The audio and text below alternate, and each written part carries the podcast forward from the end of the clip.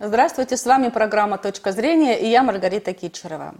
Подросток в семье. Какие проблемы возникают у родителей и у самих детей? Поговорим с психологом Варварой Кокуриной. Здравствуйте, Варвара. Добрый день, рада знакомству.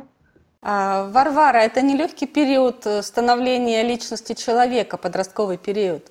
А, какие проблемы могут возникать? Из-за чего возникает недопонимание?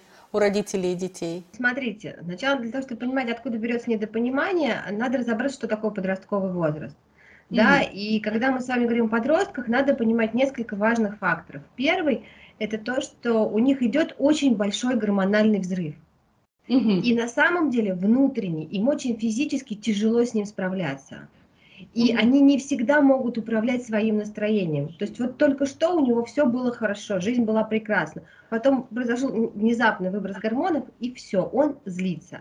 И он не всегда может это сам отрегулировать. И, ну, а родители не всегда это видят и понимают, потому что ну, мы быстро забываем свой подростковый возраст. Вот, поэтому это вот очень важный такой фактор, который надо учитывать. Да? Мы должны с вами понимать, что процесс, ну, как бы подростковый возраст – это процесс сепарации, то есть отделение от взрослых. Да, мы деформируем свою личность. Да. А э, что такое вообще отделение от взрослых? Э, э, вот я просто вас перебила. Почему? Да. Многие понимают так вопрос сепарации, что все, ты, вы мне больше не родители. Нет, не совсем так. То есть, с одной стороны, он начинает формировать свою собственную личность, он начинает формировать свою точку зрения, он понимает, что родители не всегда правы, да, а, его больше начинает интересовать внешний мир, да, не то, что в семье происходит, и родители перестают быть главными в его жизни, да, у него появляется своя какая-то другая жизнь вне дома, и она становится более важной. И ну, родителям это тоже надо принять. И пережить то, что я не всегда бываю прав, потому что перед ребенком очень хочется показаться правым во всем, знающим э, и так далее. Также придется пережить э, вот это, наверное, самое тяжелое. Я не самый главный человек теперь в твоей жизни. Да, и это важно, с одной стороны, это, и с другой стороны, понимаете, а, родители очень любят, к сожалению, когда общаются с подростком, скатываться в, нав... в нав... Нав... нравоучение, вот, заела немножко, простите, да, то есть ребенок делится про то, что у него случилась первая любовь, а ему говорят, да нет, ну куда в твои годы первая любовь? Иди, делай уроки. То есть он принес очень светлое, нежное, святое, что-то для него очень важное, а его растоптали и размазали, и он больше не придет. И так можно потерять доверие.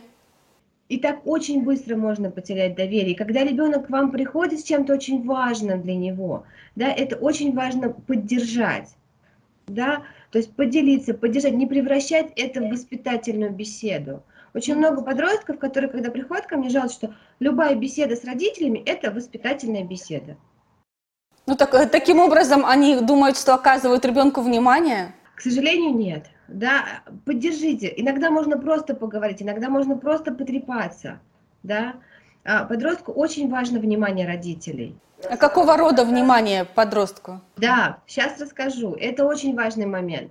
А, с подростком не надо разговаривать о школе и об оценках. Многие взрослые считают, что если я спросила у него, почему два, или mm-hmm. почему не пять, или почему четыре, то я как бы все, я молодец, я свою функцию родителей выполнил. Поговорили по душам таким образом. Да.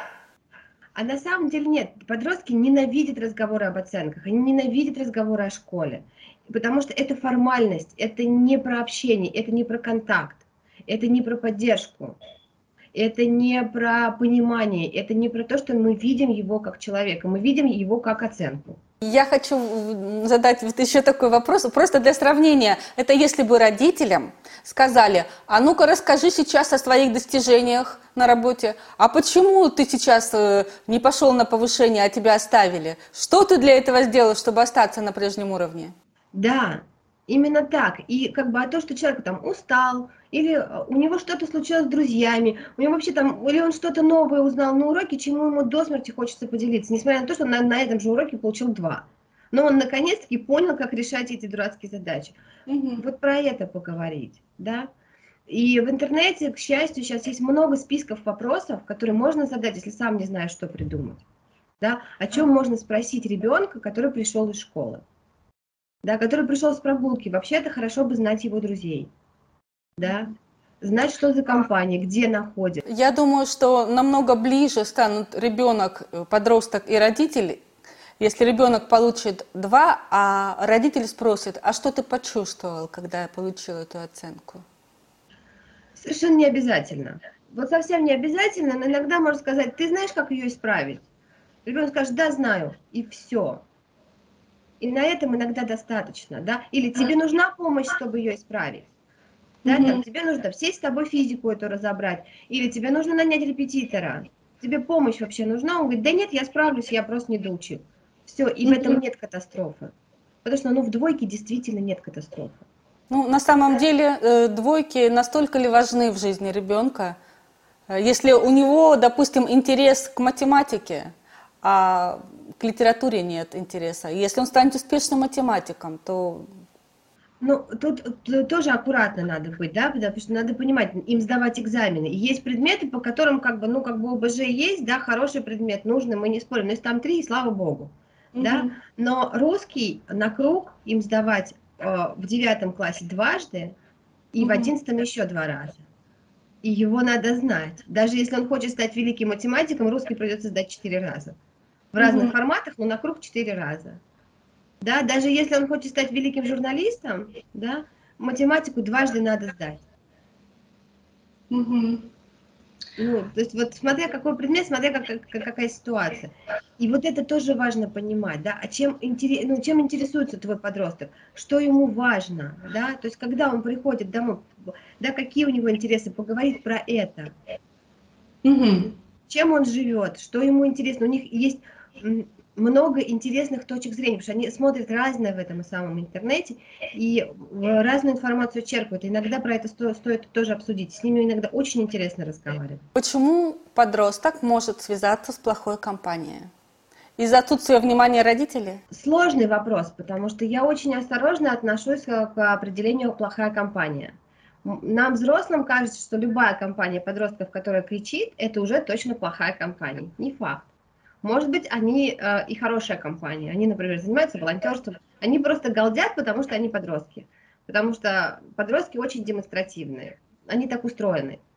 Вот, поэтому э, хорошо бы знать, э, ну, как бы друзей своего ребенка, да.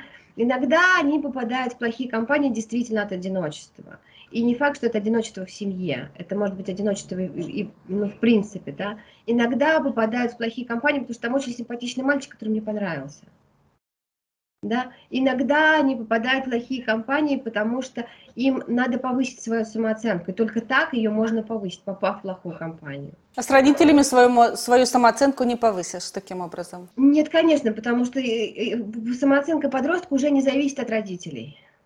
Это очень интересно и очень важно, что самооценка подростка в этот момент не зависит от родителей. Она уже складывается, складывается там, снаружи. И даже если вы, как мама, скажете, что ты у меня хорошенький, но он-то знает, что у него носоч... Э, штанишки в сандаликах и носочках заправлены. То есть, получается, это оценка, самооценка социализации ребенка в мире, в компании. Ну, и это тоже, понимаете, она из многого складывается. Опять-таки, родитель здесь может помочь.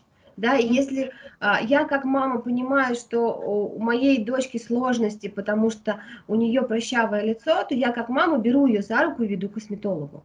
Угу да, помогая ей вылечить эти прыщи, так. не измываясь над ней, ах ты прыщавая, у меня еще такая страшная так. родина, а помогая ей в том, чтобы это самое лицо вылечить.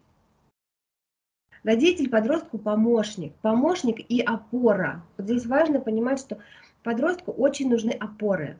Так как его болтает и гормонально, и физически, и интеллектуально в разные стороны, у него должна быть опора. И дом – это опора. Он приходит, и там все понятно, и он знает, что его там примут. И что даже если он выкрасит волосы в фиолетовый, его, конечно, поругают, но любить не перестанут. Что это точка, где его точно любят. Что его тут точно принимают. И даже если там снаружи его не принимают, то здесь его принимают. Толстым, прыщавым, с фиолетовыми волосами, но его любят. Вот это самая основная задача родителей, если он не хочет потерять своего ребенка. Да? Чтобы ребенок знал, что его любят. И не потому, что он пять принес, а просто потому, что он существует. Им очень нужно напоминать, что мы их любим не за оценки, а за то, что они просто существуют в этом мире. А что делать, чтобы не потерять доверие ребенка? Именно это, разговаривать с ним. Да, разговаривать с ним, напоминать ему о том, что вы его любите, потому что любите, потому что он родился, потому что он существует, потому что он вот такой классный. Вот. И давать эту опору, давать эту поддержку. Да, и не превращать все разговоры в воспитательные беседы. Да, и если вы понимаете, что к вам пришел подросток, который хочет поделиться про первую любовь, ну поддержите, вспомните свою, у вас тоже так было. Вы тоже когда-то были подростком. И даже если он в первой жизни пришел пьяный, ну сначала надо спать положить. Угу. Да? Потом вспомнить себя, как ты пришел в первой жизни пьяным, и подумать, что бы ты хотел, когда ты первый раз пришел. Что тебе было на самом деле страшно домой пьяным приходить. И что бы ты хотел услышать. А, бывает такое, э, когда родители а, любят хвастаться достижениями своего подростка, своего ребенка, и иногда, вольно или невольно, они а, говорят о тех моментах, когда о тех моментах, которые не, не хотел бы подросток, э, ну, скажем так, публично выражать. Таким образом, они могут потерять доверие подростка.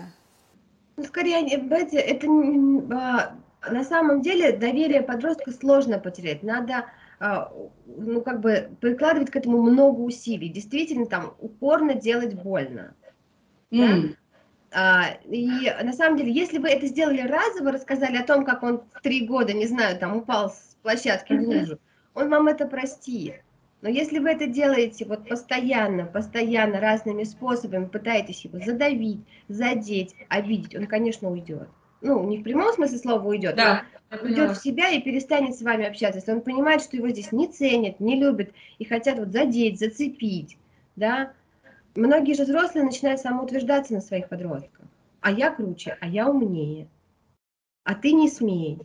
Спасибо большое, Варвара, за такое доброе, пожалуй, даже трепетное отношение к подросткам, а, к тем, которые являются наиболее ранимым существом. И спасибо за беседу.